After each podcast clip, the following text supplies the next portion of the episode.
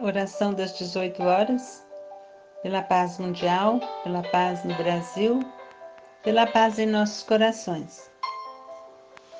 Diante do tempo, Carlos Bacelli, irmão José.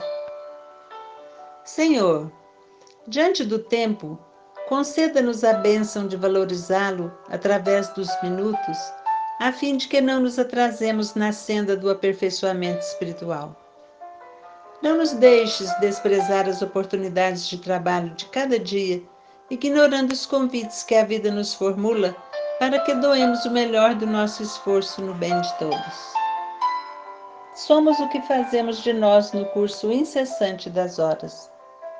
Mantém-nos sempre alerta contra a tendência ao comodismo que tantas vezes nos leva a frustrar a própria expectativa de felicidade. O tempo não convenientemente aproveitado é sofrimento que se perpetua e esperança que não se realiza. Senhor, torna-nos mais conscientes e responsáveis, para que amanhã não venhamos a chorar, debruçados sobre as desilusões das horas que deixamos que se escoassem inutilmente.